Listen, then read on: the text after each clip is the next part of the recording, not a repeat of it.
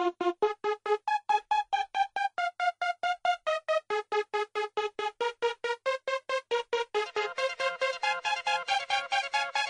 Radio Popular y Café Rebelde presentan Mujeres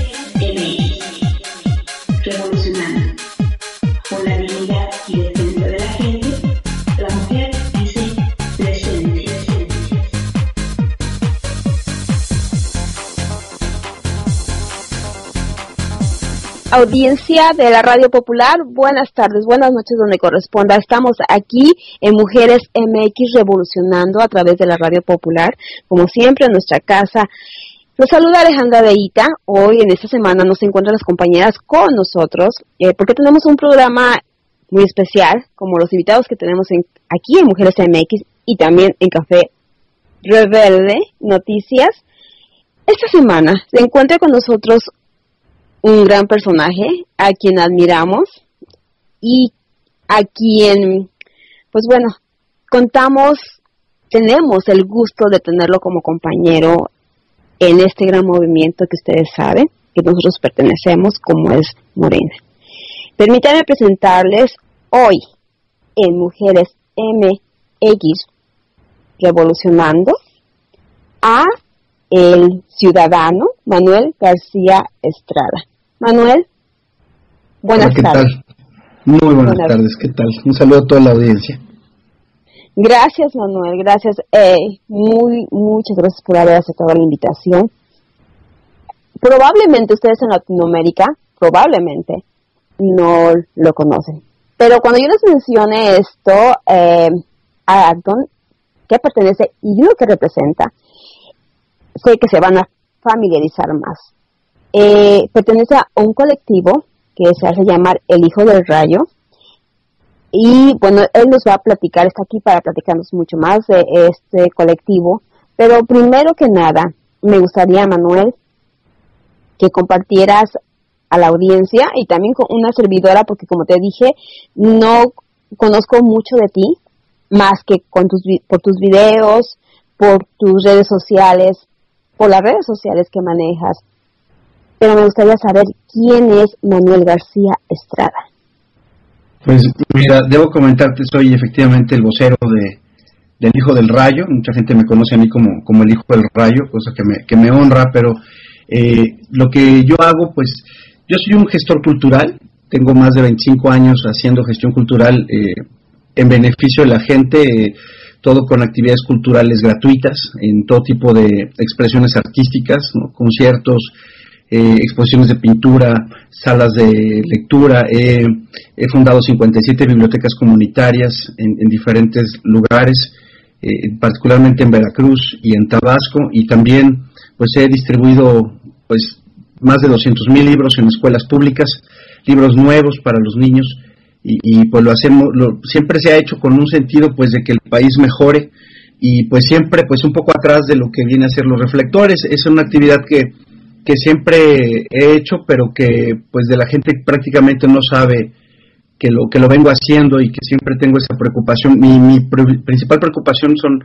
son los niños y las comunidades que están lejanas, que de pronto no tienen oportunidades y que son discriminadas porque son chiquitas o porque pues no entran dentro de lo que le interesa al, al aparato de gobierno y las corporaciones.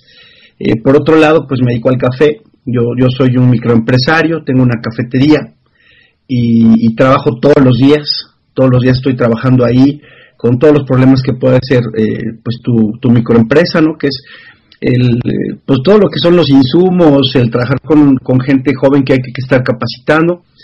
Eh, presido una asociación que es la Asociación de Creadores para el Desarrollo Social, en donde pues eh, coordino el trabajo de, diferentes creadores mexicanos para poder hacer algunos proyectos también que intentan eh, pues to tocar a la conciencia de las personas, tocar su corazón y decirles que necesitamos cambiar las cosas. Y en el aspecto del, del café también eh, pues dirijo una academia, la Academia de Artes y Ciencias del Café, en donde pues capacitamos a gente para que se anime a poner negocios de café, café mexicano obviamente, nosotros siempre llevamos la bandera de que el producto debe ser mexicano. Y pues ese es como que el trabajo que he hecho, tengo una preparación pues académica un poco diversa. Me, me empleé un poquito en ese espectro, soy exalumno del Tecnológico de Monterrey, yo estudié comunicación en el TEC de Monterrey. Y, bueno, pues de, ahí dicen muchos que soy como bipolar social, porque dicen que estudié en una escuela que promueve el neoliberalismo, pero que al final estoy en otras causas que no son las neoliberales y que de hecho combato todos los días. Pero eh, me he formado ahí a través de comunicación, a través de eh, gestión cultural también, que estuve estudiando sobre de ello, sobre evaluación de arte, me gusta mucho, soy coleccionista de arte en, pequeña escala, porque no, no soy un hombre de, de, dinero, ¿no? Soy un hombre que trabaja todos los días y que propicia, bueno, pues también que hay esta posibilidad artística, ¿no? De, es que la verdad es que los artistas me caen muy bien y de pronto llego y veo cuadros de ellos y, y a veces hasta en abonos voy haciendo mi colección, pero procuro siempre tratar de impulsar también el arte. Entonces, eh, es lo que hago dentro de nuestro movimiento de regeneración nacional. Tengo el, el, honor de ser consejero consultivo por la Secretaría de Diversidad. El artículo 39 del estatuto dice que tiene que haber un consejo consultivo en donde tiene que haber personas con cierto expertizaje sobre diferentes temas que ayuden a que el movimiento tenga pues estos principios ideológicos y de buena voluntad y de que estemos pensando en la ética de, de lo que es Morena. Entonces tengo la fortuna de, de, formar parte de ese consejo consultivo. Mucha gente no sabe que existe, pero conocen a gente que está en ese consejo. Yo soy de un perfil completamente diferente, no soy alguien muy famoso como, como doña Nerita Poliatowska que está ahí o como Paco Ignacio que está ahí. Entonces, pues somos varios y, tratamos siempre de estar apoyando. Nosotros además ahí cuando nos convoca un funcionario público que viene de Morena, ¿no? que, que gana un, cargo público, pues tenemos el deber de apoyarlo con asesorías que no cobramos. Nosotros estamos a su disposición en los temas que nosotros dominamos para poder apoyar que haya un gobierno este, mucho mejor y al servicio de la gente. Se trata de trabajar en equipo y lo que podamos aportar pues lo vamos a estar aportando a través de la consejería. En este momento, bueno, pues tengo una línea de comunicación muy directa y un apoyo constante en todo eso al doctor Ricardo Monreal, que es el jefe delegacional de, de la Cuauhtémoc aquí en la, en la Ciudad de México. Y, bueno, pues lo que él me solicite y que yo pueda apoyarlo, estoy para eso, igual que otros funcionarios de otros niveles que son de Morena y si tocan la puerta, pues mi deber y mi compromiso es apoyarlos y, bueno, pues yo opino, ellos saben qué hacen y, bueno, pues estoy al, servicio de, quien sea. También funcionarios de otros estados pueden recurrir a eso. Apoyo también a jóvenes como en Nayarit, que están haciendo un estupendo trabajo en Morena, en Veracruz. Y bueno, pues ahí estamos siempre como haciendo la, la chamba para entretenernos. Y por supuesto, por supuesto, soy el, el, el, Chairo número uno de este país que a través del Hijo del Rayo pues busca acercarse con más personas para que nuestro país cambie. Bueno, eh, hace, hace un momento que estabas platicándonos acerca de dónde estudiaste, dices que estudiaste en el TEC de Monterrey, si no mal escuché, y decías que, que a pesar de haber estudiado en una escuela de tipo, vamos a decir, inclinación capitalista, eh, tus tu forma de actuar ha sido otra nos gustaría, me gustaría que nos compartieras el por qué, qué es lo que te mueve a hacer de ese otro bando que no sea el capitalismo en tu vida, o sea, basándote en las experiencias de tu vida. Pues mira, primero porque nací en un hogar donde mi papá es veterano en 68, este, y pues desde niño escuchaba yo cuál era la, la cuestión crítica sobre el gobierno, ¿no? Eh, yo llegué a estudiar ahí porque pues eh, resultaba que, que pues era la escuela que yo conocía eh, recientemente como opción. Realmente cuando ya estaba yo allá adentro fue cuando me di cuenta que eran un poquito pues diferentes a lo que yo venía pensando toda la vida, pero pues le saqué el máximo provecho, también era una oportunidad de en una escuela tan competitiva y siempre ahí también estuve dentro de las actividades culturales ¿no? de, de la escuela y pues tuve un maestro que me daba macroeconomía, que ahí fue el que ya definió todo. ¿no? este maestro de macroeconomía, recuerdo muy bien que se paró frente a todos, y entonces eh, poniendo la mano en la cintura ¿no? y escribiendo con, con la otra mano en el pizarrón, dijo, eh, el sistema globalizante que tenemos ahora y que se está impulsando, el sistema neoliberal, eh, pues lo que va a hacer es propiciar que haya gente que tenga mucho más dinero y hay otros que van a tener mucho menos dinero y es muy probable que desaparezca la clase media, ¿no? Lo dijo con mucha naturalidad el maestro. Entonces cuando dijo eso dije, este hombre qué le pasa, ¿no? Entonces le dije, ay maestro, pues yo quiero hacer una pregunta. Dígame, ¿no? Le digo, pues maestro, significa entonces que el Tecnológico de Monterrey está enseñando algo que va a desaparecer a los alumnos del Tecnológico de Monterrey. Digo, porque los alumnos del TEC, pues somos clases medias. Significa entonces que nosotros vamos a desaparecer, digo, porque los verdaderos ricos se van a estudiar al extranjero. Entonces el maestro se quedó así como perplejo, ¿no? Y le dije, y no me parece bien que digamos que el futuro está hecho para que hay unos que tengan mucho dinero y los demás seamos pobres. Me parece completamente injusto. Y en ese momento, pues ya, cambió toda mi visión, ocupé todas las herramientas, todas las herramientas que, aprendí a utilizar ahí para estar justamente del lado en el que me encuentro.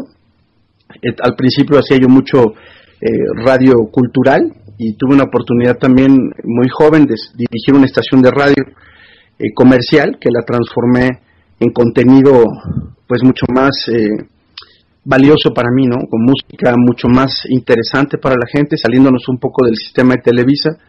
Y por supuesto, pues hice una transmisión, la primera transmisión que se hizo en este país bilingüe, náhuatl de español, desde la Sierra de Songolica, hablando con, los zapatistas de Songolica, ¿no? A través de esta estación, porque pues había que propiciar la libertad de expresión. Y bueno, tuve muchas este, amenazas, censuras y demás, y, pero pues la verdad es que puse todas esas herramientas que aprendí pues del lado de la gente que pues, yo considero que es la que pues tiene que tener justicia, que es la que nunca ha tenido justicia. Entonces, así fue. Entonces, no ha sido muy fácil porque de pronto, pues sí, hay oportunidades que, que te ofrecen, ¿no? De mucho dinero, pero quieren que hagas esas cosas que a mí no, no, no me convencen, ¿no? Entonces, así es como lo he trabajado siempre, así es como cambié. Manuel, eh, hablando de dinero, eh, si has recibido entonces ofertas tentadoras de, de cierta cúpula que quieren hacerte caer en sus garras? Pues sí, pero fíjate que nunca, nunca los, los he considerado. Yo recuerdo muchísimo que tuve, por ejemplo, un, una posibilidad de trabajar en comunicación social de la ciudad natal de donde yo soy, Córdoba, gobernada por Acción Nacional en aquel momento, y el síndico, que era Gerardo Buganza, que trabajó con Javier Duarte, que fue candidato a, gobernador y que bueno, ha sido un hombre pues muy del yunque y del pan, este, me tocó entrevistarme con él cuando él estaba comenzando, ¿no? Y él me decía que si yo quería tener ese trabajo, pues yo tenía que afiliarme a Acción Nacional, ¿no? Y dije, híjole, en el gobierno no necesitamos este, afiliarnos a los partidos, luego yo creo que es una vocación de servirle a los demás y, y no, no considero no considero afiliarme como un requisito para poder trabajar en beneficio de pues, mis paisanos, ¿no? Y entonces, bueno, pues él se enojó mucho y, y entonces, bueno, pues me dijo que me saliera de la oficina. Entonces, así pues sí han habido cosas, ¿no? Este Fidel Herrera, Beltrán, eh, por ejemplo, yo hice unos festivales de jazz y eh, de pronto me dijeron que sí me daban el dinero, el presupuesto para realizar los festivales y cuando llegué a la oficina del gobernador, salió el asistente del gobernador y me dijo, aquí están estos recibos, son de 150 mil pesos cada uno, fírmelos y ya después le mandamos el dinero. Y yo le dije, ay, espéreme, pero esto no es un recibo oficial, esto es una hoja en blanco que trae aquí un, pues, un recibo hecho a mano y que dice que yo estoy recibiendo ese dinero de Fidel Herrera y la verdad es que yo no vine a buscar a Fidel Herrera, yo vine a buscar al gobernador de Veracruz. Entonces, eh, estoy buscando al gobernador y que el gobernador me dé una respuesta, ¿no? Entonces la señorita me dijo, pues es que esto va a salir de, de la cartera privada del gobernador, o sea, como que era un apoyo personal del gobernador, de Fidel Herrera. Dije, ay, mire, de verdad le agradezco infinitamente esa posibilidad, pero yo vine a buscar a mi gobernador, no vine a buscar a una persona que me dé ese dinero y que ni siquiera me lo está dando, ¿no? Que ellos ocupan estos recibos para decir que sí lo entregaron el dinero y pues ni te lo dan y acaban sintiéndose ellos los, los grandes bondadosos del país. Entonces, pues mira, siempre, nunca ha habido presupuesto para cultura, pues me tuve que acostumbrar y, pues al final, pues así ha sido, ¿no? De tiempo después, este, eh, también Javier Duarte, ¿no? Me, me, quedó como diputado de apoyar para una actividad cultural, nunca pagó el dinero, ¿no? Me generó muchos problemas y este pero pues de pronto sí digo no estos estos personajes no no me laten mucho y y pues brincar a como ellos digan porque te dan un dinero que ni siquiera es de ellos, ¿no? Que es un, es un dinero de la gente, este me parece deleznable, ¿no? Y bueno, ya que estamos hablando acerca de pues panistas y este el PRIAN que le llamamos ahorita recientemente, ese término que ya apareció entre nosotros los chairos, chairos como dices. Eh, esa frase que, bueno, eh, me gustaría saber en algún momento, eh, bueno, ¿qué te motivó, perdón, eh, qué te motivó a formar parte de Morena precisamente? Mira, yo fui militante del PRD de 1997 a 2007. Yo conocí al, a, a mi querido Andrés Manuel López Obrador, le tengo mucho aprecio. He hablado solamente tres veces en mi vida con él, pero tengo mucho aprecio, mucho respeto, mucha admiración. Y la primera vez que lo conocí, lo conocí en Córdoba, cuando yo estaba en el PRD. Y de ahí, bueno, pues se vino toda esta lucha constante, ¿no? De que, se ha tenido desde la izquierda. Y pues llegamos al, al 2006, participé fuertemente en las movilizaciones, ¿no? en, las protestas, este, participé en tomas de caseta, tomé el edificio de Hacienda en Córdoba, este, pues hacía uno lo que tenía que hacer. Y pues de pronto en el 2007 yo renuncio al PRD, de pronto había muchos perredistas que decíamos, vamos a salirnos de aquí y vamos a mantenernos fuera apoyando a López Obrador, ¿no? Queríamos que López Obrador dejara el PRD, pero él tiene una estrategia diferente política y bueno, muy respetable, ¿no? Nunca ha habido una nunca ha puesto en duda la capacidad de él y su inteligencia para desarrollar las cosas y y entonces bueno, cuando él decide convocar al Movimiento de Regeneración Nacional, pues por supuesto que dije, pues vamos, ¿no? Vamos, hasta el final, esto es, con este hombre hay que seguirlo y hasta el final vamos a estar ahí. Si conociste a lo que no lo dudo, definitivamente no lo dudo, eh, ¿qué es lo que más eh, puedes hacer notar de él? ¿Qué es más, lo que más puedes admirar de él hasta este momento? Primero que es un hombre que no es corrupto, es un hombre honesto. O sea, eso me, me queda muy claro, ¿no? Y con toda la información que puedes tener tú desde Morena al interior y con la gente que de pronto me relaciono y, y pues sabes que, no hay nada que perseguir este hombre y que la verdad ¿sabes qué es lo que ocurre con este hombre? Que realmente siquiera la gente, o sea, ese es el asunto, sí aprecia y tiene cariño por la gente, o sea, no es un hombre, no está inventado, entonces es, es así, él es tal cual como lo ves. te, voy a decir como decimos en mi rancho, no está maleado, ¿no? Este... Eh, no está maleado y sabe nadar entre tiburones, ¿ves? Eh, eh, sí, y eso es una eh, característica que no todos lo tenemos, ¿no? Y todos, la mayoría de las personas, bueno, no somos líderes, pero vamos a hablar del ser humano en, sí, no, no podemos sobrevivir entre esos tiburones, ¿no? Terminas tirando la toalla. Así es. Cosa que, pues, Andrés Manuel no ha hecho. Em, bueno, pero bueno, yo he visto tus audios y has hablado has dicho que es tanto la crítica y la autocrítica que en Morena se da, ¿no? Y tú también eres muy bueno para eso. Me gustaría que me dijeras una autocrítica para el partido. ¿Qué es lo que... que, pues, que no caigamos en la trampa de la derecha, porque por ejemplo Andrés de pronto un día hace una declaración donde dice el tema del matrimonio igualitario no es prioridad. Entonces salen del partido algunos y dicen, pero ¿cómo es posible que hable contra eso? les digo yo, no, bueno, es mucho más prioritario hablar de los niños que no tienen que comer, de los dos millones y medio de niños que no van a la escuela. Eso es más prioritario, ¿no? Es mucho más prioritario hablar de que haya seguridad para que la gente pueda trabajar y tener su negocio, ¿no? Entonces, eh, eh, yo creo que tiene que ser eso, porque hay una cosa que se les olvida a muchos compañeros. Nosotros podemos tener una intención como movimiento y Andrés Manuel es una persona con el derecho a disentir, incluso con cuestiones que nosotros pensamos. Entonces, así como él tiene que respetar si nosotros disentimos de una posición de él. Entonces, se nos olvida eso y de pronto, pues queremos decir que nos traicionan o, estamos viendo como muy paranoicos a los infiltrados. Yo creo que esa es la cuestión. Tenemos que relajarnos un poco y entender que todos tenemos derecho a pensar de manera diferente. Como movimiento tenemos una línea, ¿no? Pero cualquier cualquiera puede ser crítico. Yo, por ejemplo, en El Hijo del Rayo tenemos un tema que, de pronto a muchos no les gusta, ¿no? que nosotros hablamos de ateísmo, por ejemplo, ¿no? Entonces ahí dice, hay unos que dicen, no hombre, pero es que así nos van a quitar votos. Es que nosotros no lo estamos haciendo ni por negocio, ni por votos.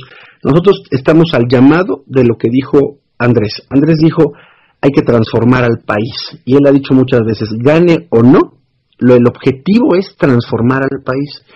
Entonces, nosotros tenemos esa visión, tenemos esa convicción y tenemos esa confianza, que lo que hacemos es algo que va más allá de pensar en cortito y pues que no estamos a modo. Nuestro país tiene que evolucionar y pues hay unas instituciones que son verdaderamente terribles para el país y tenemos que señalarlas y tenemos que decir cosas que a lo mejor no les va a gustar. Pero la mente progresista, la mente científica, la mente racionalista, la mente republicana, pues tiene que hablar de todos los temas.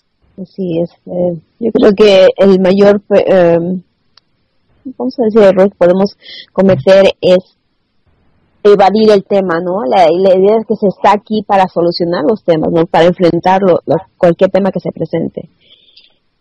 Que no sé, eh, sabes que quiero empezar con el hijo del rayo, el tema del hijo del rayo, pero yo también quiero saber mucho más, como te dije, de Manuel. Me, me, me apasiona mucho conocer al ser humano. Y algo que nos pasa aquí, fíjate que, déjame contarte, audiencia lo sabe. Mm, yo soy, me, considero una activista en redes porque es lo único que puedo hacer, estoy en Estados Unidos, con 20 años viviendo acá, eh, y bueno, me quise unir. Eh, la vida me proporcionó estas herramientas, eh, nos dieron la oportunidad aquí en la Radio Popular, y bueno, pues aquí me tienes, ¿no? Y, pero sí, déjame contarte que aquí en Estados Unidos, cada vez que vas y conoces una persona de habla hispana en la calle, en el autobús, eh, en el mercado, eh, empezamos a entrevistarnos uno al otro, ¿no? De dónde eres, cuántos años tienes acá. Eh, así es la plática cotidiana con que entre nosotros, los migrantes aquí en esta tierra ajena, empezamos a, conocernos. Y por ende, mira, se me da en este momento de la vida también querer conocer más de ti. Me gustaría que me hablaras, que me comentaras qué opinas del zapatismo. Hace rato estábamos hablando de, bueno, tú nos comentaste de acerca de la radio, que formaste parte de eh, la iniciación de una radio, ¿no? En la Sierra Songolica. Y pues sé que has convivido de cierta forma con ese eh, sector de nosotros que tenemos en México. ¿Qué opinas de, de los zapatistas? Bueno, pues yo, creo que ahora es un movimiento muy virtuado. Es un movimiento que finalmente fue inflado, fue artificial. Eh, caímos muchos en, esa posibilidad de, ilusionarnos de que había un, un cambio, ¿no? De pronto en el país. Yo recuerdo muy bien ese primero de enero del 94, ¿no? Este, qué emocionante era, ¿no? Pero se fue desvirtuando, se fueron cambiando las cosas y, y de pronto pues llegan los datos duros, ¿no? Y dice uno, la zona zapatista pues gana el PRI, siempre gana el PRI. Entonces, pues ya como que empiezas a cuestionar eso, ¿no? Y lo otro, pues los mensajes, ¿no? Estos mensajes que de pronto dicen anula tu voto, está viendo a nosotros que anular el voto es darle un voto al PRI, ¿no? Entonces, hoy día eh, yo considero que ellos no son una opción, yo considero que tampoco son ya conciencia del país, ellos están solamente responden a sus zonas, a sus intereses y no tienen una agenda nacional y están en el juego y en la farsa democrática y, tratando de impulsar a alguien a una candidatura independiente que, se me hace una locura, ¿no? Entonces yo creo que ellos deben estar en, en, su, en su mundo, ¿no? En el mundo que ellos han creado pero no creo que respondan a lo que México actualmente es, a la diversidad que es México, no responden a la diversidad de México, no responden a la modernidad de México, a las mentes de los chavos actualmente no responden a eso y por supuesto no responden a una verdadera democratización del país, ¿no? Ellos tienen un buen negocio con, con lo que hacen y bueno, pues ahí están, ¿no? Yo yo sí los critico, no creo que sea algo bueno. Yo creo que si fuera un movimiento que realmente tuviera un sentido a futuro, pues ya hubieran hecho algunas otras transformaciones, pero pues parece que les llegaron al precio, ¿no? Parece que no era tan, tan caro el que ellos este, estuvieran calladitos y por eso insistimos mucho que seguramente detrás de toda esa eh, ola que hubo del zapatismo, bueno, pues había mano negra, que pues ahora cuando vemos lo que está diciendo, siempre aparece el, el comandante cara de trapo, pues atacar a Andrés Manuel y atacar al, al movimiento de regeneración nacional, siempre lo hace y siempre, bueno, pues dice que anulen su voto o en este caso la democracia solamente es válida si votan por su candidata, ¿no? Por su candidata. Y sí, tienes razón, en más de 22 años no se ha visto, en realidad yo no he visto más que los eh, discursos que sale a decir el comandante Marcos, ¿verdad? Incluso también en redes se da mucha información, no sé si te has llegado a dar cuenta, que dicen que eh, incluso eh, los ciudadanos de cierto sector de Chiapas dicen que pues igual las represiones contra los indígenas siguen, ¿no? Que no en realidad no ha estado apoyando Marcos como se debe, como tú lo dices, nada más en cierto sector, ¿no?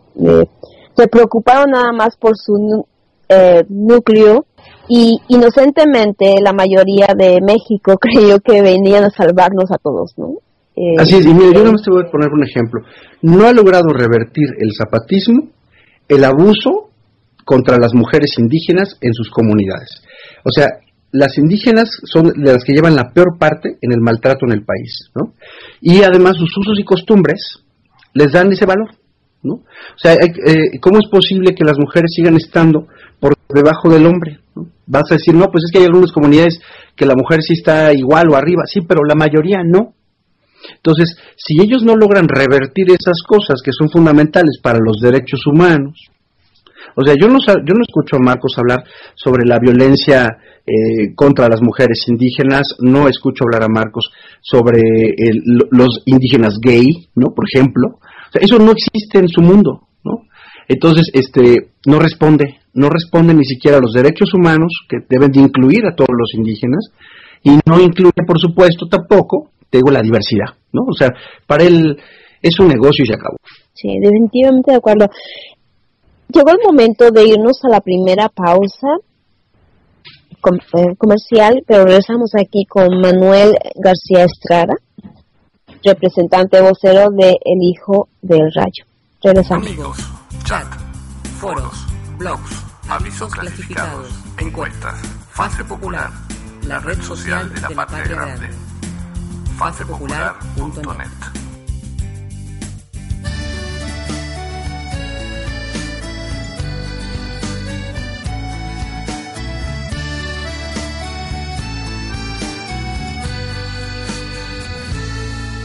que no supiste entender a mi corazón. Lo que había en él porque no tuviste el valor de ver quién soy. Porque no escuchas lo que está tan cerca de ti, solo el ruido de afuera y yo que estoy a un lado de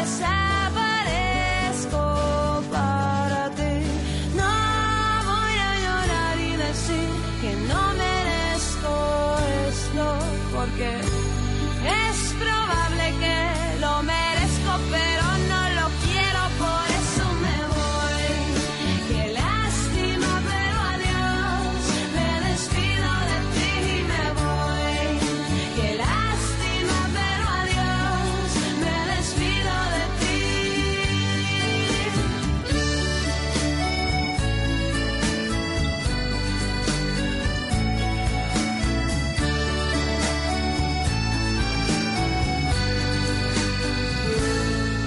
porque sé que me espera algo mejor, alguien que sepa darme amor, ese que endulza la sal y hace que salga el sol.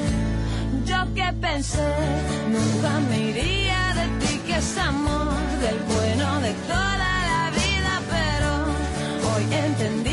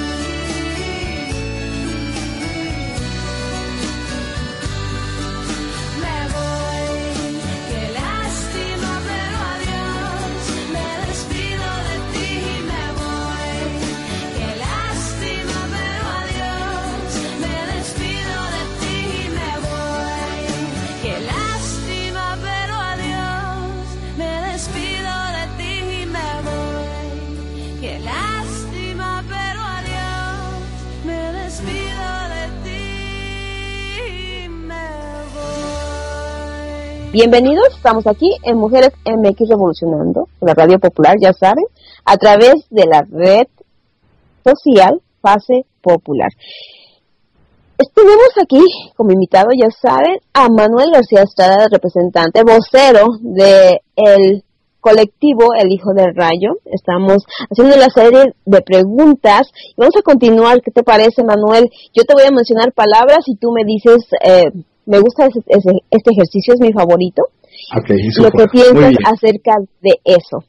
Voy a mencionarte independientes. ¿Qué piensas de candidatos independientes? Eh, son una pifia. Es gente que supuestamente está representando a los ciudadanos independientes, pero la verdad es que están restándole votos, en este caso a, nuestro proyecto, a nuestro movimiento, y son mentirosos, es pura mentira, ya lo tienen ahí en Nuevo León con el Bronco, ¿no? Se les dijo muchas veces que Independiente no tenía nada y ahora el, este borracho eh, nefasto pues no, no sirve para nada, ¿no? Ahí está su, su Independiente, ¿no? definitivamente, y que van a venir más, ¿verdad? Están más, ahora sí que se están apuntando más en la lista de independientes. Nos, están echando un montón. sí, sí. No, y, y con la novedad, ahorita que, que los días pasados, no sé si te diste cuenta de la noticia de que están proponiendo por ahí a Carlos Slim, así como decimos en México, hágame el chingado favor. ¿Qué pasa con Carlos Slim? ¿Cómo la pues, ves? Primero yo creo que hay que invitar al ingeniero Slim a que pague sus impuestos, porque debe bastante dinero. O sea, en cuanto a impuestos, ese señor pues nos debe miles de millones de pesos a través de Telmex, a través de eh, América Movistar, a través de Grupo Carso, debe mucho dinero al erario, ¿no? Así está padre ser el hombre más rico del mundo si no pagas impuestos, ¿no? Entonces, primero ese señor si quiere ser candidato, primero que pague con sus responsabilidades porque ese dinero le hace falta al país dice que tiene muchas fundaciones. Con esas fundaciones también sabemos que lava su dinero, porque entonces lo mete a su fundación el dinero y se lo deduce de impuestos también. Entonces, ese hombre, la verdad está muy turbio además ese pasado, ese, esa onda de que no debemos olvidar que se hizo de Telmex como si fuera un remate y que pues era amigo de Carlos Salinas de Gortari. Entonces, así que digamos, uy, eh, qué buen candidato sería. Híjole, eso pues que se lo crea, este, no sé, su abuelita, ¿no? Pero la verdad es que el señor pues pues no, no. Ah, nosotros en Latinoamérica sabemos que una gran fortuna no se construye de manera lícita, menos una mega, mega fortuna. Entonces, esta cuestión de que, por ejemplo, tenemos pésimo internet en México, que la telefonía es muy cara, ¿no? Todo eso es de ese señor, y ese señor que explota tanto a los mexicanos que sea candidato, no la frieguen, o sea, por favor, o sea, como los es como como inexplicable, es como ser estúpido, y no te voy a salir a la calle y decir, soy estúpido, soy estúpido, me parece completamente ridículo, ¿no? Eh, y sí, eh, de acuerdo contigo, sabes que eh, precisamente esa, esa de salir a la calle y decir soy estúpido, terminaba de ver que alguien opinó, todavía tienen ese criterio la gente de que eh, le da el punto, el visto bueno a Carlos Slim y, y dice, declara, esta persona en redes dice, no nos va a robar, eh, tiene dinero, no necesita más dinero eh, y sí va a poder con el trabajo porque es inteligente, porque ha eh, pues progresado en su empresa, ¿no? Y dices, bueno, es como te das cuenta y dices, sí hace falta más trabajo de concientización, ¿no? De, todos nosotros, los que estamos un poquito más informados. Yo tomar un, yo tomar un elemento de él, te diría eh, su apoyo a la cultura y al arte, y tomo su Museo Soumaya como ejemplo, que vendría a ser como ver la política cultural que el señor tendría. Pues yo recuerdo a Raquel Tibol decir, ¿no? Que ahí está una gran bodega llena de objetos de arte, donde la gran mayoría no son originales, y que no tiene ni, ni pies ni cabeza como está hecho ese museo. Entonces, ahí tomo yo un ejemplo y digo, bueno, pues este hombre no tiene ni idea, ¿no? Este hombre ya ahorita lo que, lo que quiere es que lo alaben y ser maravilloso, ser magnánimo, ¿no? Pero pues no, este hombre honestamente es una trampa de la derecha. Este, están saliendo con la estupidez de que es el único que Trump respetaría, o sea, por favor, o sea, Trump no respeta ni a su mamá, entonces, este, ahora resulta que a Carlos Slim sí, entonces yo creo que no, hay que, hay que hablar con la gente. La gente tiene que entender que por ahí no es el camino. Ah, te voy a dar un, este, ¿cómo dicen? Pues ahí un gancho en el hígado al mencionarte esto, pasando después de después de Slim va esto. Enrique Peña Nieto. Ay, oye, cuando preguntaste así el nombre hasta me dio miedo. A ver. Enrique Peña, pues. Inspírate, por si no. Mira, Enrique Peña Nieto, eh, yo estudié en, el campus Toluca el Tec. Este, su hermana iba un semestre abajo en comunicación. Este, tengo idea de cómo son ellos. Este, después, eh, una sobrina mía estaba en una escuela donde estaban los hijos de, Enrique Peña Nieto. Conozco a Enrique Peña Nieto de manera personal. Lo, lo veía yo en los festivales de mi sobrina. Este, pues, híjole, ¿qué te puedo decir? o sea, realmente, pues yo creo que ser un, un pelele como es él, ¿no? Este, pues está padre por el dinero, es gente que solamente piensa que el dinero es importante, este, y pues no, no, no aportan, no, yo jamás eh, conocí que hicieran cuestiones de apoyo social de dinero que no fuera de gobierno, porque pues tú como como funcionario, pues puedes decir que tú apoyas a la gente, ¿no? Pero decía Reyes Heroles que con presupuesto cualquier pendejo hace obra, ¿no? Entonces, este, no, no tengo yo una buena impresión de ellos, en mi experiencia previa de, que él fuera presidente. También conozco su labor como gobernador, este, pues crecí en. Entonces, e, ese tipo de personas nunca me cayeron bien, este, no ven con, con humanidad ¿no? A los demás, ¿no? Es, están como en otra onda. Actualmente yo considero que el presidente está enfermo, el presidente tiene sociopatía, el presidente no valora la vida humana, el presidente debería dejar su cargo por cuestiones de salud mental. O es muy claro, ¿no? Que, este señor no tiene una disociación con la realidad, que es algo también psicológico, en el cual él no está conectado con, con el mundo real y también es un asunto de enfermedad mental. Entonces, él llegó a un punto en que está en esa psicopatía y él en realidad tendría que dejar el cargo por cuestiones de enfermedad, ¿eh? independientemente que ese señor hay que juzgarlo, porque ese señor tiene que ir a juicio. Y por eso apoyamos tanto la, la moción de, de, Andrés Manuel de decir, este hombre tiene que encabezar un gobierno de transición para presentarse a elecciones, porque este hombre no lo podemos decir, que se vaya Peña Nieto, claro, que se vaya como Duarte, y que jamás lo podamos apresar, ¿no? Y que se llevó 50 mil millones de pesos, ¿cuánto se llevaría este hombre, ¿no? Entonces, este, este hombre es un inepto, es obviamente eh, inepto como, como nosotros lo podríamos interpretar, realmente es un elemento muy apto para la oligarquía, ¿no? Es perfecto para la plutocracia, ¿no? Pero este, decimos es tonto, no, no es tonto, evidentemente no es tonto, se hace el tonto, sí, es medio pendejo porque no lee, porque así es, pero es muy hábil, por eso es presidente, porque dentro de toda la línea periodista hay que ser muy hábil para alcanzar esos niveles y sobre todo, pues hay que besarle los pies a mucha gente, ¿no? Para que te dejen pasar, porque es la, filosofía de ellos, ¿no? Pero eh, en este caso, Manuel, ¿qué, ¿qué opinas tú acerca de la leyenda del grupo Tlacomulco. ¿Tú no crees que sea una misión de él estar ahí y así todo enfermito psicológicamente tiene que representar ese papel por el fin que pues que tiene que dar a, México? Por supuesto, pues, pues, él es un moped, ¿no? Él es un moped, ahí lo, están moviendo y, el grupo Tlacomulco pues es rudo, ¿no? Está, hay otro grupo que es el que lo combate, que es este el de Hidalgo, ¿no? El de este que, encabeza Osorio Chong, ¿no? Pero pues la verdad es que esos grupos representan al México del pasado. Por eso ahorita no saben qué hacer cuando ven que la sociedad despertó. Porque pues son grupos que se sentían tlatoanis, ¿no? O sea, además, esta onda que tienen ellos de que les tienes que hablar de usted, que tienes que como caravanearte con ellos y, híjole, eso es detestable. Por ejemplo, eh, Enrique Peña Nieto en campaña, ¿no? De gobernador, a todos los periodistas los saludaba, hola fulano, hola perengano, los periodistas llegaban, hola Enrique, ¿no? Y cuando se presenta el primer día a rueda de prensa como gobernador, da la rueda de prensa, cuando él se baja al estrado, un periodista que lo había estado llevando en campaña todo el tiempo le dice, oye Enrique, y se voltea Enrique Peña y le dice, señor gobernador. O sea, ellos tienen un problemita ahí muy raro. y esos señores de Atlacomulco y esos señores de Hidalgo se tienen que ir. Bueno, ¿tú quieres otro gancho al hígado? Porque están buenos y me gustan. Bueno, yo sé que la audiencia de Latinoamérica está muy de acuerdo con tus opiniones, igual que nosotros, por lo que han sabido a través de, de todos los medios independientes, por supuesto, ¿no? Eh, PRI. Híjole.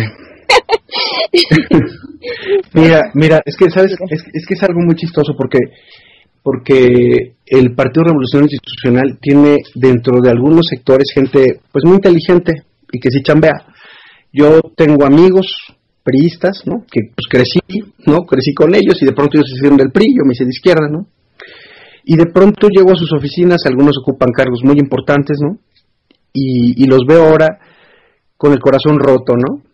Ellos estaban ahí por una idea que tenían de su partido y ahora pues me topo con la novedad de que están súper decepcionados, que no están apoyando realmente toda la cuestión que, está pasando, pero que en el cargo que tienen eh, los obligan de pronto no a, hacer algunas cuestiones de corrupción, muchos de ellos la rechazan, muchos de ellos la rechazan, obviamente los corren, ¿no? Pero es un organismo que pues ya es cancerígeno, ¿no? Por más que se meta gente que tenga buena voluntad, pues es muy difícil cambiar una organización que es genocida, una organización que es ladrona, que es corrupta, ¿no? que es mentirosa. Es un sistema muy grande, lo estamos viendo con los saqueos en, México y ¿no? ¿Cómo es posible que tengan todavía bases sociales estos señores, ¿no? Que porque sus bases sociales son las que están haciendo esta violencia. Y pues ese es el PRI. El PRI, eso es el saqueo, la represión, el robo, ¿no? Es obvio que si tu presidente del PRI roba, si tu gobernador que es del PRI roba, si tu presidente municipal roba, evidentemente la militancia se va a violentar y va a robar un Coppel, un Walmart o un Soriana. Es lo normal en ellos, robar. Sí y sí que está muy delicado esto de los saqueos. Lo, lo peor, ¿sabes qué, Manuel? Que la prensa internacional, como siempre, pues no, no se podía esperar menos, ¿no? Eh, diciendo que es gracias a los gasolinazos, los saqueos, por los por el aumento de gasolina, sí te lo dicen. Saqueos en México por aumento de la gasolina y es increíble, ¿no? Este, el trabajo que tenemos como medios independientes es estar contrarrestando esa información, mala información que dan los medios internacionales, ¿no? incluso son, son, medios vendidos, ¿no? Son medios que responden a las corporaciones, las corporaciones tienen, tienen interés en México, las corporaciones están detrás de, de, la privatización de Pemex y esas corporaciones tienen a sus medios de comunicación como CNN, ¿no? Como NBC, ¿no? Que, que pues están a lo que les dicen sus patrones obviamente ellos ven intereses afectados de sus empresas en México y bueno, pues van a tratar de estar del lado de, lo que son ellos, que es la derecha. ¿no? Es periódicos como El País en España o, estos medios de, que de pronto estamos viendo estaciones de radio que como Radio Fórmula ¿no? en México que pone una fotografía eh, de violencia este dice de los saqueos y la fotografía es una foto de un país árabe no entonces eh, son son gente muy pues muy así, son aparatos de propaganda en contra de la población, ¿no?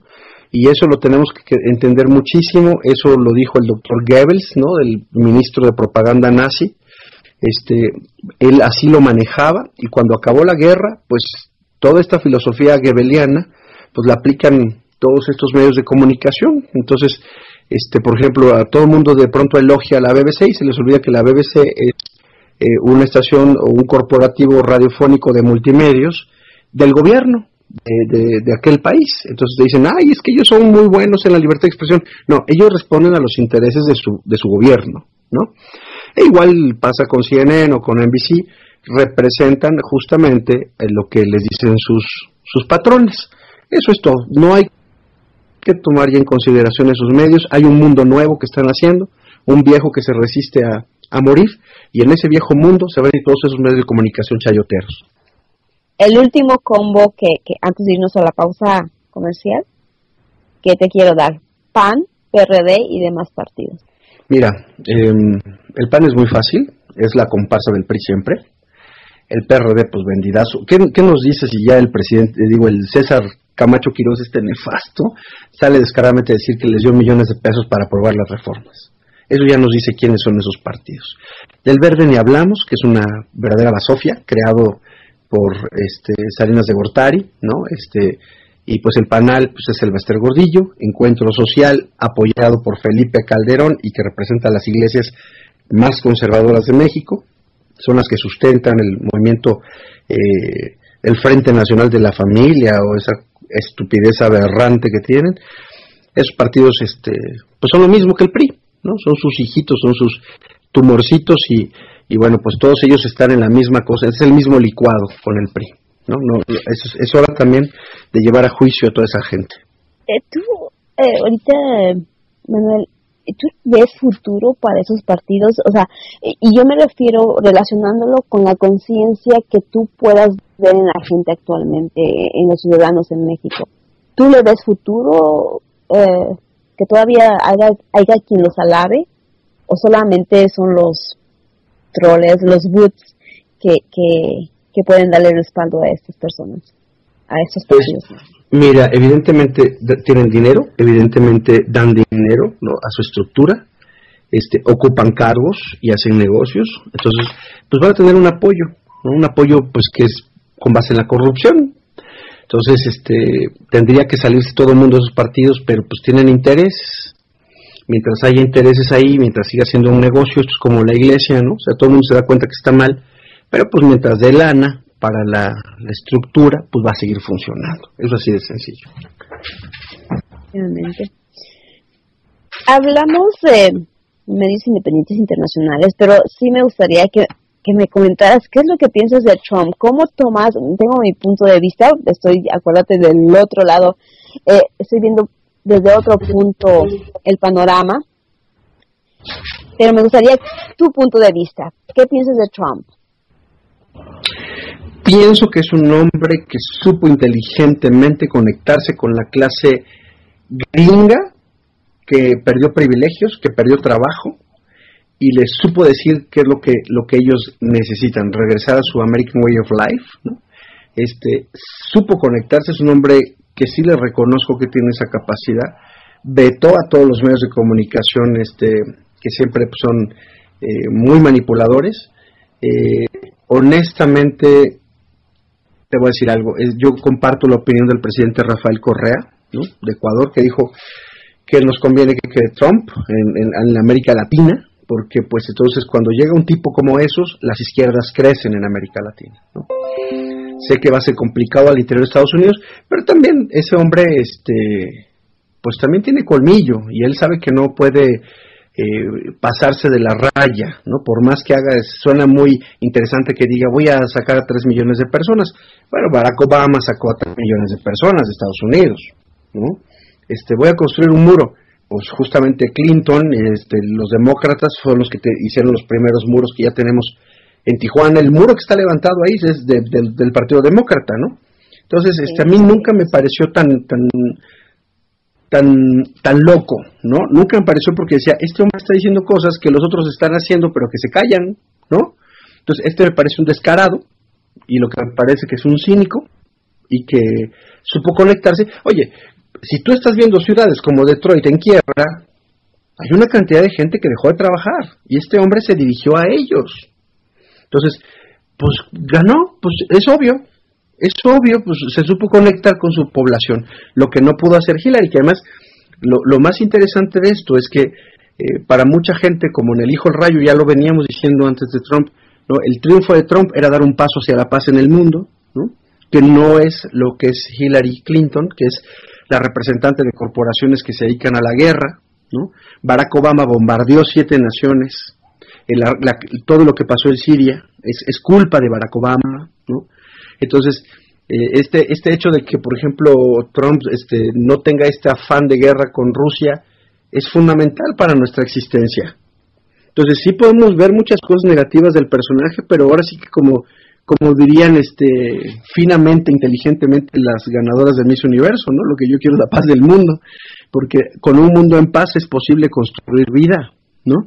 Entonces Trump eh, no tiene una agresión contra Rusia, obviamente pues todos los enemigos de Trump dicen que Rusia tuvo que ver para que ganara Trump, una cosa que, que también está interesante de analizar. Dicen que es la venganza de Rusia por la situación de, todo el intervencionismo gringo en Ucrania, ¿no? Y pues son esas naciones que así se, se manejan. No, no me parece un tipo tan peligroso. En este momento no me lo parece, ¿no? Y pues lo que sí me parece peligroso es que el gobierno mexicano ¿no? esté de ofrecido con él. ¿no? Eso sí me parece terrible, porque sea Trump o sea Hillary Clinton o sea quien sea, aunque fuera Bernie Sanders, que para mí se me hace un tipo muy inteligente y brillante, pues tienen una política de gobierno que pues a México de todas maneras quien quedara pues nos van a estar dando. O sea, esto no cambia, ¿no? Y pues lo otro, pues yo lo que sí quisiera ahora pues es ver que los americanos, los gringos, entiendan que su democracia no sirve, ¿no? No, sirve su sistema electoral, no sirve esta, este bipartidismo, no los lleva a ningún lado, ¿no? Y pues bueno, pues yo espero que, que tiene mejor y, pues si tenemos que dar batalla, pues se la vamos a dar, porque también el güey es muy hocicón, ¿no? Entonces yo de lengua me como un taco y perro que ladra no muerde, así que vamos a ver cómo nos toca. Así es. Y pues agregando solamente, te diré, eh, les comentaba aquí a la audiencia, eh, mi punto de vista es, es que habían dos opciones, Hillary, que ya sabemos que como fue de entrevista Peña Nieto, ¿no? Si es que se quedaba ella. Eh, y bueno, Trump. Había dos opciones, eh, decían por aquí, ¿no? Si gana Trump nos va a ir muy mal aquí, ¿no? Eh, a la comunidad migrante aquí en Estados Unidos. si gana Hillary, yo decía, ¿no? pues si gana Hillary va a continuar con los planes de este saqueo con México, ¿no? Más colinada con el, el PRI y ya sabes, con el eh, bipartidismo que se ha formado con el PAN, ¿no? Este, la alternancia de poder que tienen ellos dos, PRI y PAN. Y cuando te pones a ver esas dos opciones, Manuel, dices, bueno, de sufrir, como dice, decimos, este sector de migración, a que sufra México, a que sufra mi familia, a que sufra la gente que se quedó allá, pues prefiero que se quede Trump, ¿no? Que nosotros nos, nos resolvamos aquí ese problema de migración con Trump, a que siga saqueando Hillary y el Partido Demócrata mi, nación. Em, ¿Por qué? Porque tenemos más eh, posibilidades de supervivencia, ¿no? Eh, y no sé si la gente llegó a leer una una entrevista que le hicieron a Trump y donde hablaba de que lo que quería es que cada quien se ocupara de la seguridad de su país, Él que ellos no tenían por qué estar eh, invirtiendo en esa seguridad, entre comillas, ¿no? Que cada quien se ocupara de, cada nación se ocupara de sí mismo. Y después, perfecto, ¿no? Eh, eso nadie, creo, los medios no lo repitieron, ¿verdad? Eh, pero era perfecto. E, es lo que queremos, ¿no? Que nos dejen en paz prácticamente, ¿no? Que no, que no se meten ni cada quien se ocupe de lo suyo. El, en México proceso, teníamos... Sí. El proceso de desglobalización ha comenzado y el proceso otra vez de reactivar a las naciones y que sean autónomas ha regresado, ¿no? Y bien lo dijo el presidente Juárez, ¿no? El respeto al derecho ajeno es la paz y así es como siempre habíamos funcionado en México. Nuestra catástrofe fue firmar un TLC. Nosotros crecíamos al 7% antes del TLC. Con el TLC crecemos al 1.2%, es decir, no crecemos nada, ¿no? Y eso es lo que tenemos. Entonces, yo honestamente, si dice Trump, yo voy a ver por los míos, México lo que tiene que hacer es, yo voy a ver por los míos. Y las condiciones de, de los migrantes, pues yo creo que también Trump ya se lo dijo con claridad a los migrantes. No se debe preocupar nadie que se dedique a trabajar, se tienen que preocupar los que tengan antecedentes penales, a los criminales, sean de la nación que sean. Y si en México dijéramos hay que sacar a los migrantes que son criminales, pues yo creo que también la población diría, órale, hay que regresarlos. Eso cualquier país del mundo lo haría. Es su derecho en ese país, es su, su posibilidad y pues así es. Allá tendrán que tener los mecanismos para poder hacer eh, también una maniobra no para detener excesos, ¿no? pero así es, cada país tiene que hacerse responsable de sí mismo y cada comunidad y cada persona tiene que luchar por sus derechos. Estoy de acuerdo contigo. Eh, te voy a, agregar una cosa que, que preguntaban acá, ¿no? Cuando nos decían, ¿no tienes miedo? ¿No tienes miedo porque porque quedó Trump, ¿no? Es, ganó Trump y, pues la respuesta siempre ha sido al menos de un sector, ¿por qué? No soy delincuente, eh, eh, gano el dinero decentemente, honestamente, honradamente y pues no hay nada que temer. Eh, nada que temer. la, gente de trabajo es gente de respeto y, la gente de trabajo es bienvenida en cualquier parte del mundo. Entonces yo creo que los norteamericanos tienen una idea clarísima en eso. O sea, Trump no puede eludir la existencia de los que sí están chambeando. Y este y la otra que tú dices, mira, te voy a decir algo, yo la verdad tengo mucho aprecio, yo mucha admiración por los migrantes, los que están en Estados Unidos, porque la han pasado mal.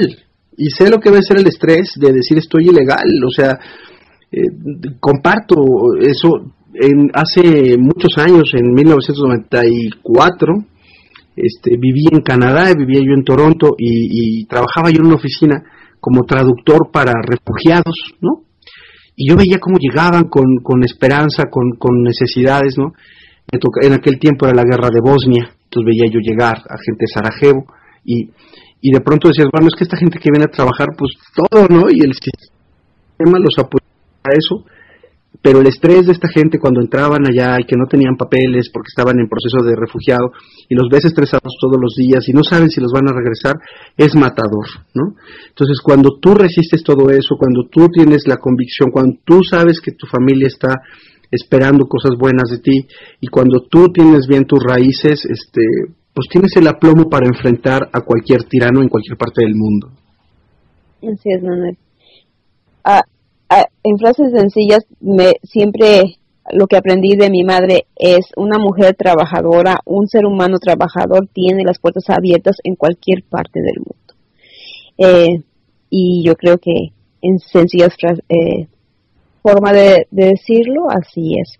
Manuel, llegó el momento de irnos a nuestra segunda pausa musical. Regresamos aquí después de esta melodía. Regresamos.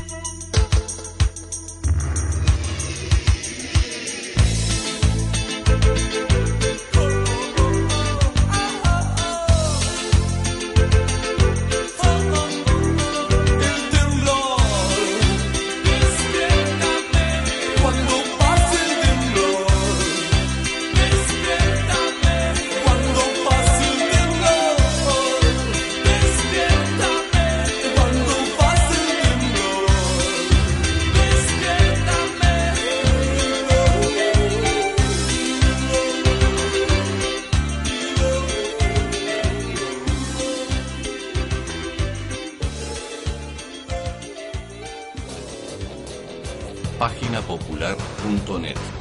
Todas las noticias de Latinoamérica contadas por latinoamericanos para todo el mundo. Página Popular. El diario en línea de la Patria Grande. Paginapopular.net.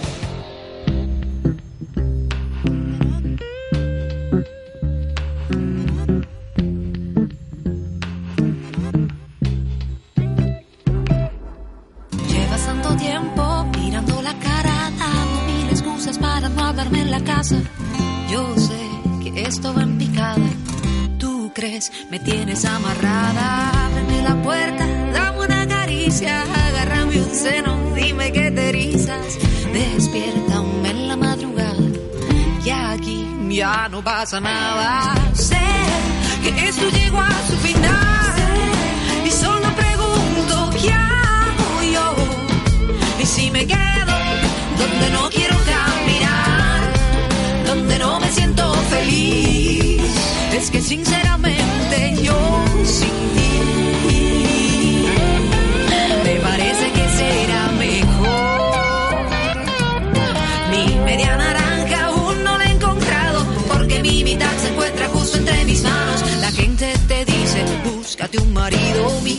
padre contesta, sé feliz contigo. Sé que esto llegó a su final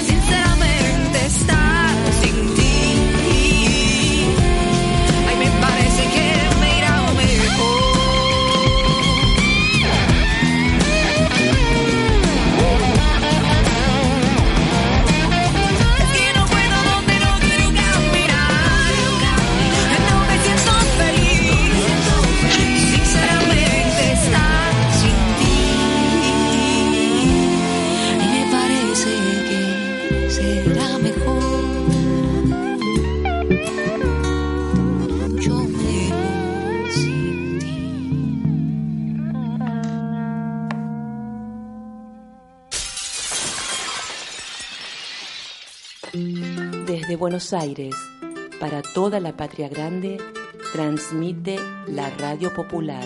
En línea.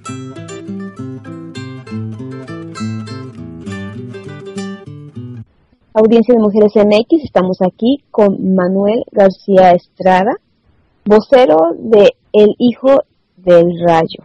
Manuel, vamos a entrar en tema en sí. Cuéntanos cómo es que creaste este bueno, este colectivo, ¿cómo es que se formó este colectivo, el por qué? Pues mira, él surgió porque este, el hijo del rayo es una expresión que utilizaba una persona que es amiga de, de quien fundó el hijo del rayo, que es, que es Waldi, arroba Waldi RCP, este, que en Twitter, para quienes este, sigan la red social, pues van a saber ahí, ahorita les voy a decir, Waldi es arroba Waldi RCP, es quien genera el canal de videos, junto con eh, otra tuitera, que es Mashiyaz, ¿no? Este, ellos dos crean eh, este, este canal y evidentemente pues eh, empiezan ellos a hacer algunos trabajos. Ellos ya venían haciendo algunas cosas desde 2006, ¿no? Hacían videitos y hacían DVDs y los repartían. Y en el año 2012, pues por las redes sociales nos conocemos, por Twitter, y ellos eh, pues me, dicen que por qué no grabamos algo, ¿no? Yo les dije, miren, creo que lo, más importante es que grabáramos capacitación electoral para los compañeros de Morena, porque no se están capacitando. Entonces dijimos, ah, pues vamos a hacer una serie de, de videitos para capacitar a esta gente. grabamos nueve videos con ese afán.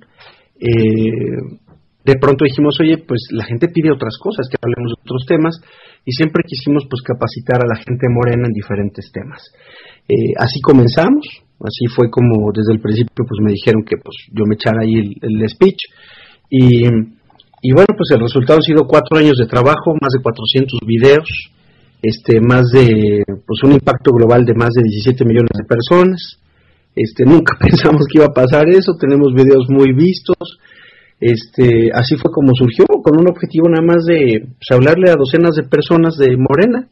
Y bueno, pues ahora tenemos una posibilidad de hablarle a mucha gente, mucha gente sobre pues los temas que nos parecen relevantes y que tenemos que tener conciencia de ellos.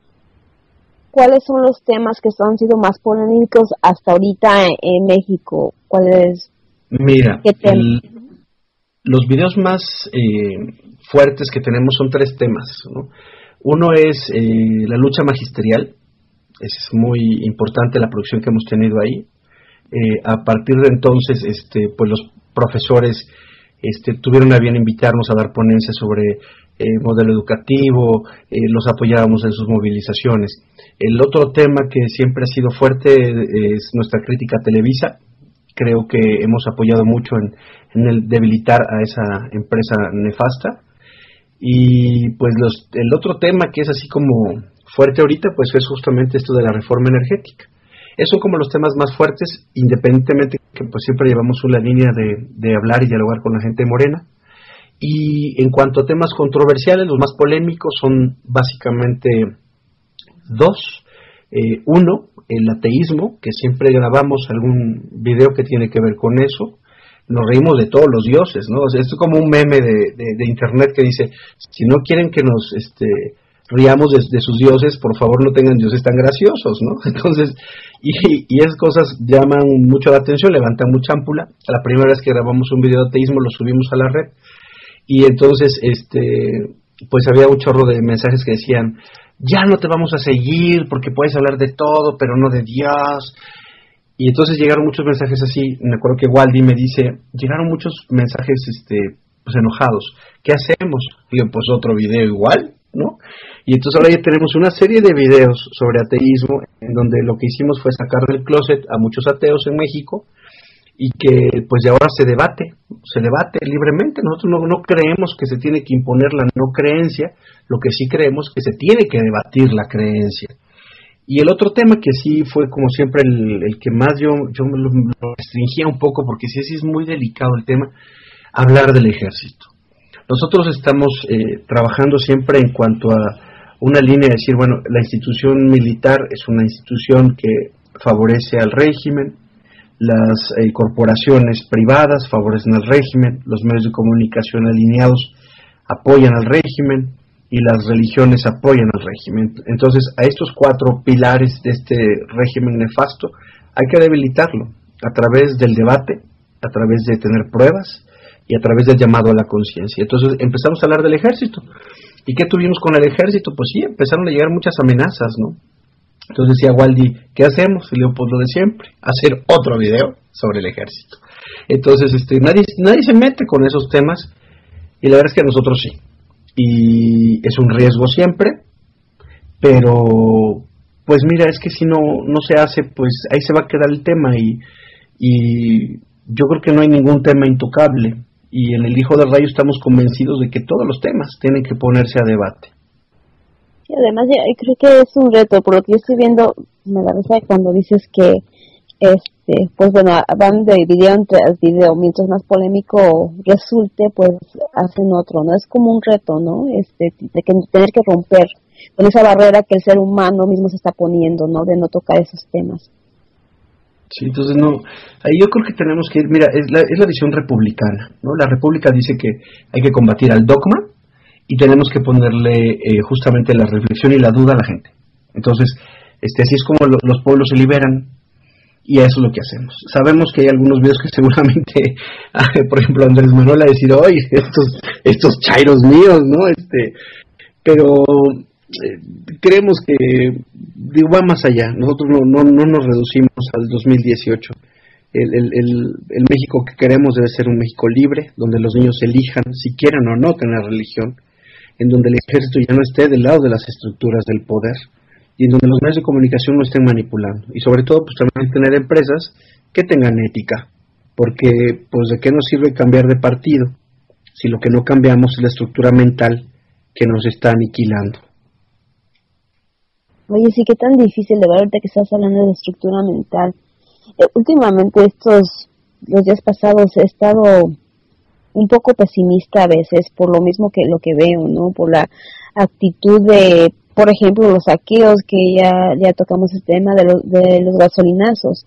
Gente que se presta a eso, gente que todavía se presta a, ese tipo de corrupción, ¿no? Que, que, que se da en México, ¿no? Que incluso nos insultó el presidente diciendo que era un, parte de la cultura, no la corrupción, cosa que no estoy de acuerdo. Pero que, que son en su casa se ve que sí tiene esa costumbre, en su casa, sí. ¿no? sí, generalizó. Sí, sí, sí, se ve que en su cultura de su mamá seguramente es eso, pero bueno, pues ni modo, así es esa familia. Eh, eh, hablando de eso, ¿qué, ¿qué, tú crees que de verdad es un, un reto? A mí me encantan tus videos, eh, Manuel, eh, lo he estado observando, voy de pregunta en pregunta, te quisiera decirte muchas cosas, pero mira, eh, también me he dado cuenta eh, que tú haces muchas publicaciones en forma de pregunta, cosa que me agrada mucho porque yo soy de ese tipo de, de, actuar, ¿no? convertir en pregunta como para que empezar a entrevistarnos a muchos a muchas personas que te leen no y que ellos mismos se preguntan y, empiecen a, a pensar a, a concientizar en lo que está pasando. Eh, en sí mi pregunta es tú crees que es un reto muy grande pero tú crees que se, que logremos esa conciencia nacional que queremos mira yo creo que sí. Cuando he tenido la posibilidad de entrevistar de pronto a gente que yo admiro mucho, como Pedro Miguel de Navegaciones o John Ackerman o gente así, les pregunto a San Juana Martínez, de pronto le pregunté al final, ¿cómo construimos esperanza? ¿Cómo le hacemos para construir esperanza?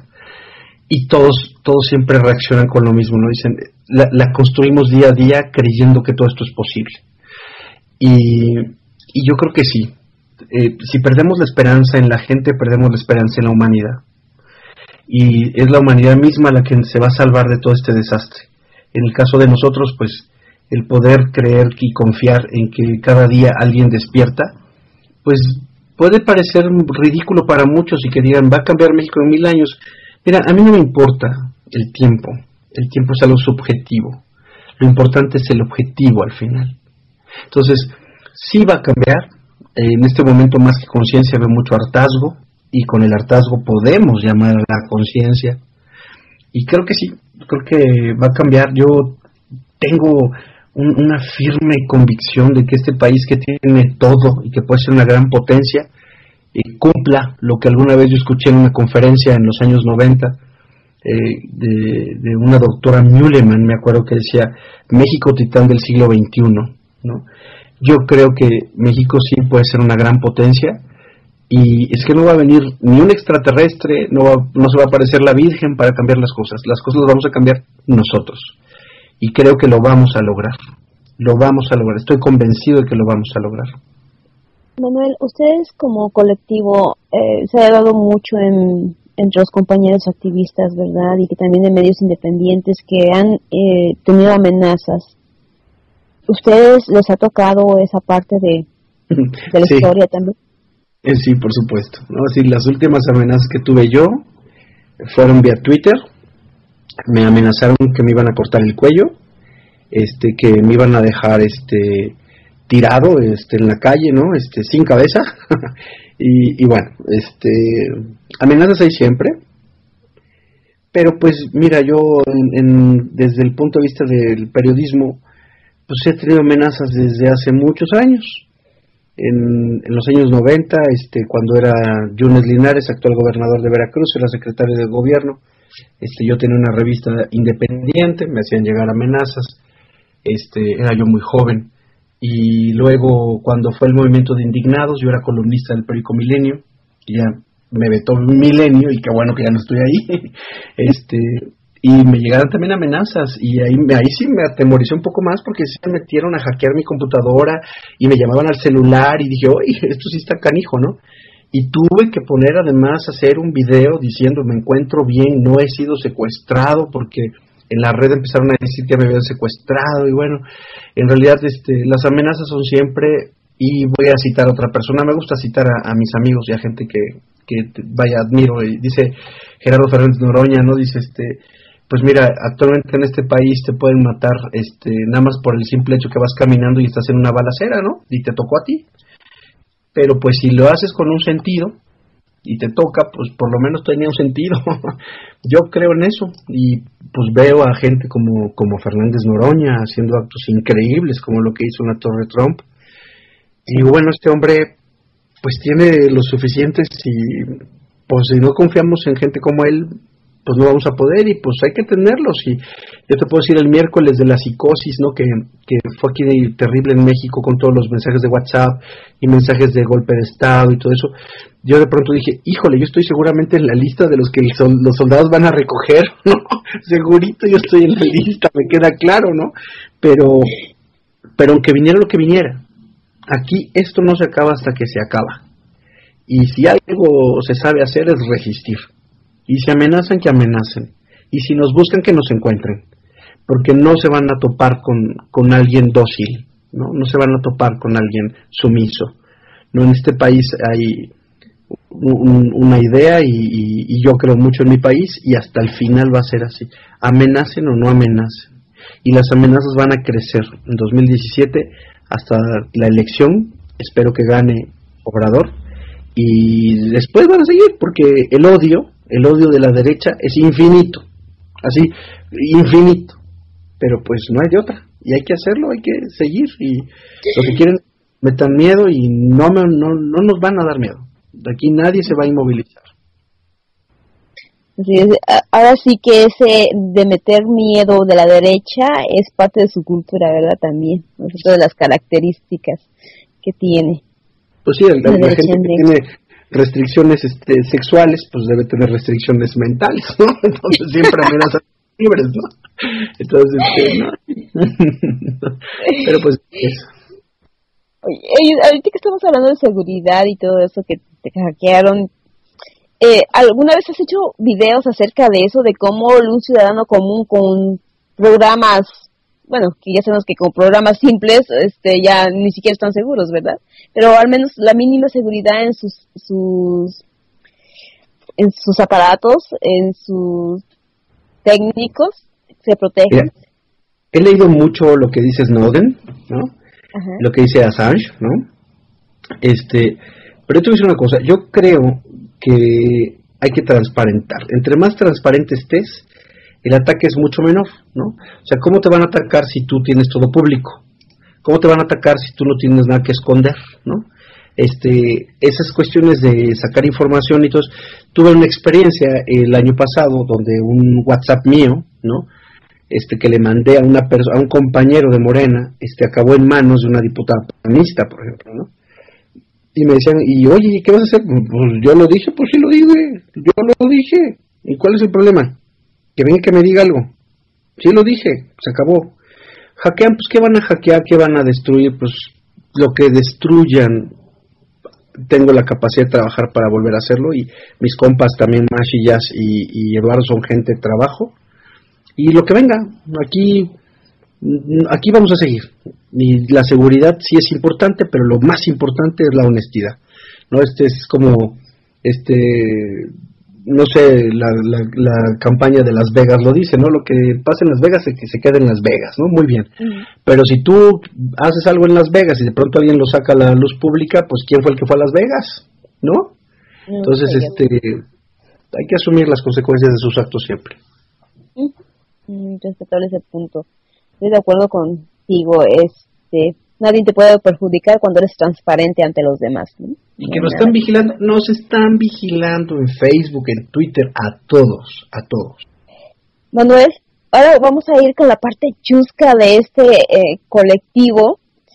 eh, de este, de hijos del rayo, ¿de dónde viene el colectivo Chairos? A ver, cuéntame.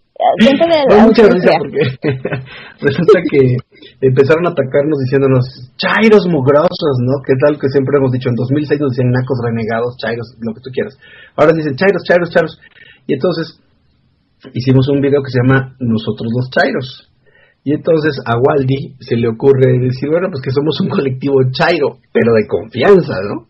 Y entonces ahora este, lo utilizamos mucho ¿no? para reírnos de nosotros mismos y reírnos de la derecha, ¿no? Decimos, somos un colectivo chairo, pero de confianza.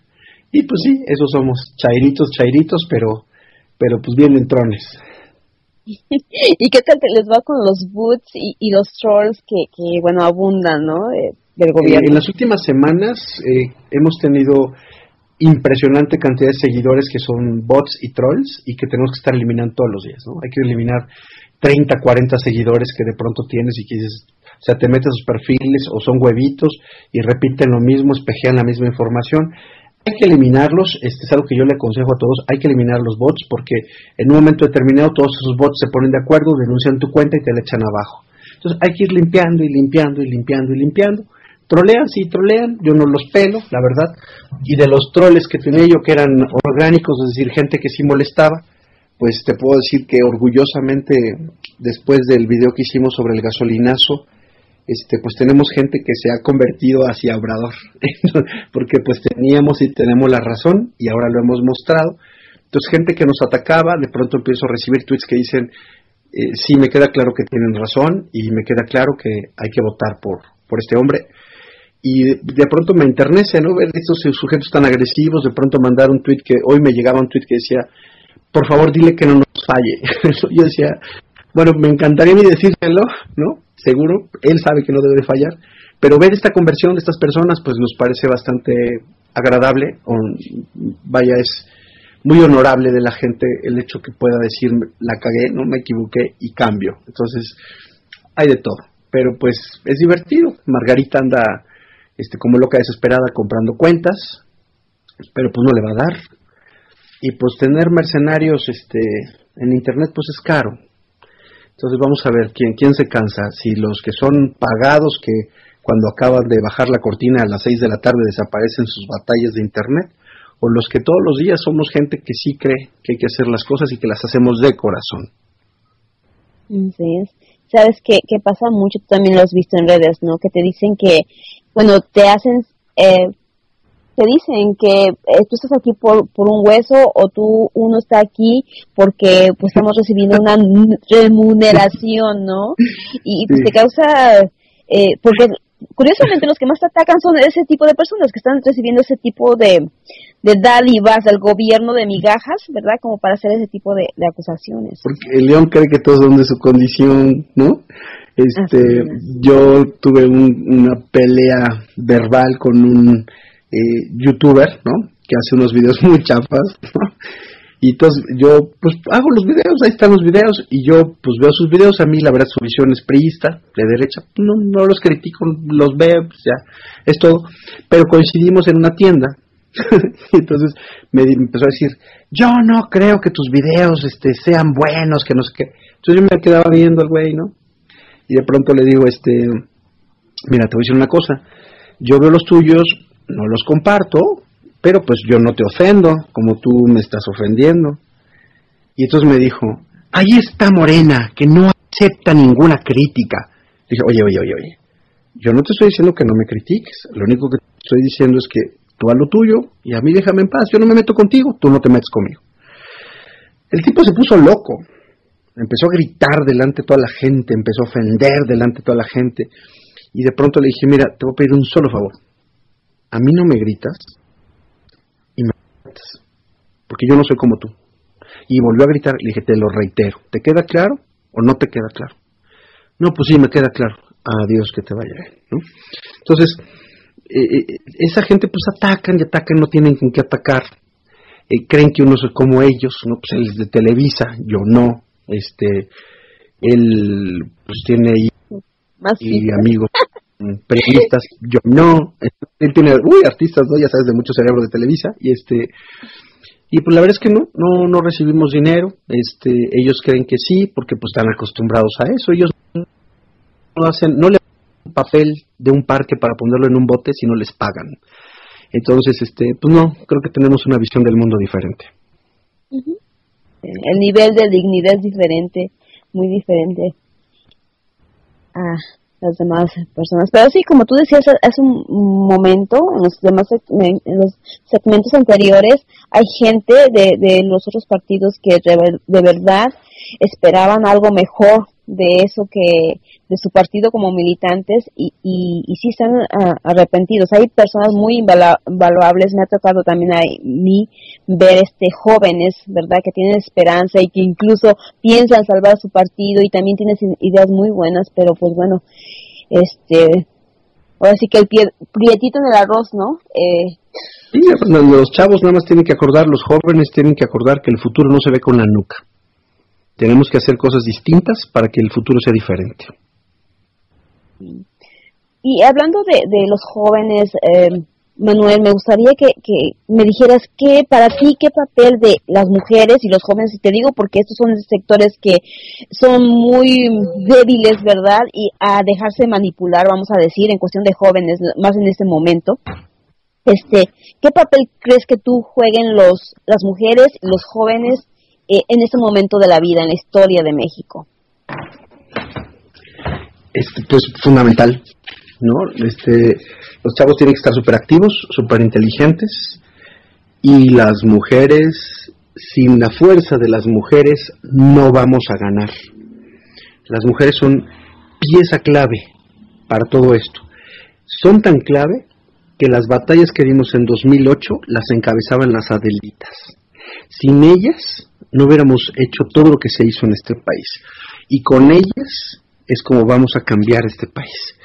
Con sus derechos como debe de ser y con el respeto que se merecen absolutamente cada una de ellas. Y los chavos, pues yo nada más digo algo, ¿no? Es hora de que también gente, yo no soy pues muy grande, ya estoy grande, tengo 44 años, pero yo digo que ya a estas alturas hay ideas mías que ya no funcionan para el mundo que están haciendo. Hay que hacerse un lado y dejar que pasen ellos que son más jóvenes. Y eso quiero que lo entiendan también mis compañeros de Morena, de pronto soy muy incisivo con ellos porque son grandes y les digo, ya callémonos la boca, dejemos que los chavos entren. Los chavos son los que tienen, ven otra cosa, ya están inmiscuidos en otra onda. Y pues de pronto dices, yo me siento útil haciendo estas cosas así, pero pero ellos ya traen otras ideas y de verdad te digo, estoy convencidísimo. Yo estoy muy convencido de esto de un mundo nuevo que, que está llegando y que hay que dejar que, funcione. Y si te tienes que hacer un lado, pues te vas a hacer un lado.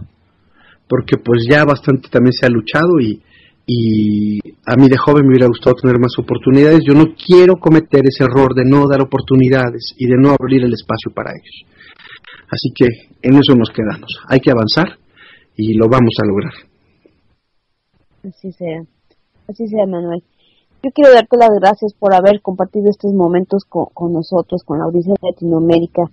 Me gustaría, no sé, eh, si le puedes dar algún mensaje, algo que le quieras agregar a la audiencia de, Latinoamérica que nos escucha y ya sea bien compartir esta información que aquí se proporciona y pues bueno, también lo que los invitados nos traen.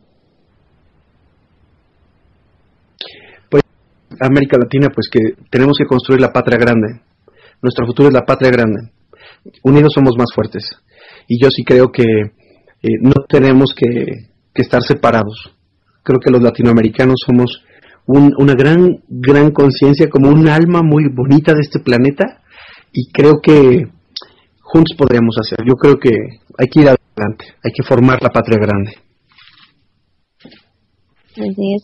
Manuel, eh, yo te invito, estamos en la red social Fase Popular también. Eh, yo te invito eh, a formar parte de esta red. Es una red de los creadores son los compañeros argentinos que la crearon precisamente pensando en nosotros los hispanoparlantes, ¿verdad? Como para en, apoyo, en apoyo a, formar eh, cibernéticamente la patria grande, que haya comunicación entre nosotros, los diversos países de Latinoamérica, ¿no? Porque sí, o sea, necesitamos unir, unir culturas y conocernos mutuamente, ¿no? Para eh, el apoyo mutuo y la motivación mutua. Entonces te invito a formar parte de esta red, fasepopular.net, eh, también ahorita estamos a través de la radiopopular.net y pues bueno, ahí podrás interactuar con todos los compañeros a través de, de Latinoamérica. Gracias por habernos acompañado, Manuel. Eh, esperamos que no sea la última vez. Sabemos que nos espera un trabajo enorme de aquí al 2018. Este, y pues bueno, les deseamos toda la suerte al colectivo El Hijo del Rayo, a tus compañeros y a ti, Manuel, pues gracias por, por eh, ser el vocero de esos videos que con mucho gusto vemos y aprendemos de ti. No, pues yo agradezco la amabilidad de que me hayan considerado, que al colectivo lo hayan considerado como, como gente de opinión y agradezco mucho que permanezcan viéndonos. Este, no les vamos a fallar, vamos a seguir haciendo mucho material. Este, queremos hacer 400 videos de aquí a la elección, así que vamos a ver si nos da tiempo. Pero estamos a sus órdenes y cualquier comentario que quieran, estamos para escucharlos. Y si proponen alguna cosa en particular de tema, seguramente también lo podremos realizar. Y pues si de toda América Latina escucha, pues de verdad les digo, soy súper fan de que todos podamos ser una sola fuerza. Gracias, Manuel, nuevamente por haber estado aquí. Gracias. Audiencia de Latinoamérica, gracias por el espacio nuevamente. Nos escuchamos la próxima semana ya con las compañeras de Mujeres MX Revolucionando. Recuerden que lo que pasa en México ya no se queda en México y ante la dignidad y defensa de la gente, la mujer dijo presente. Hasta la próxima. Gracias por sintonizar. Somos Mujeres MX, revolucionando.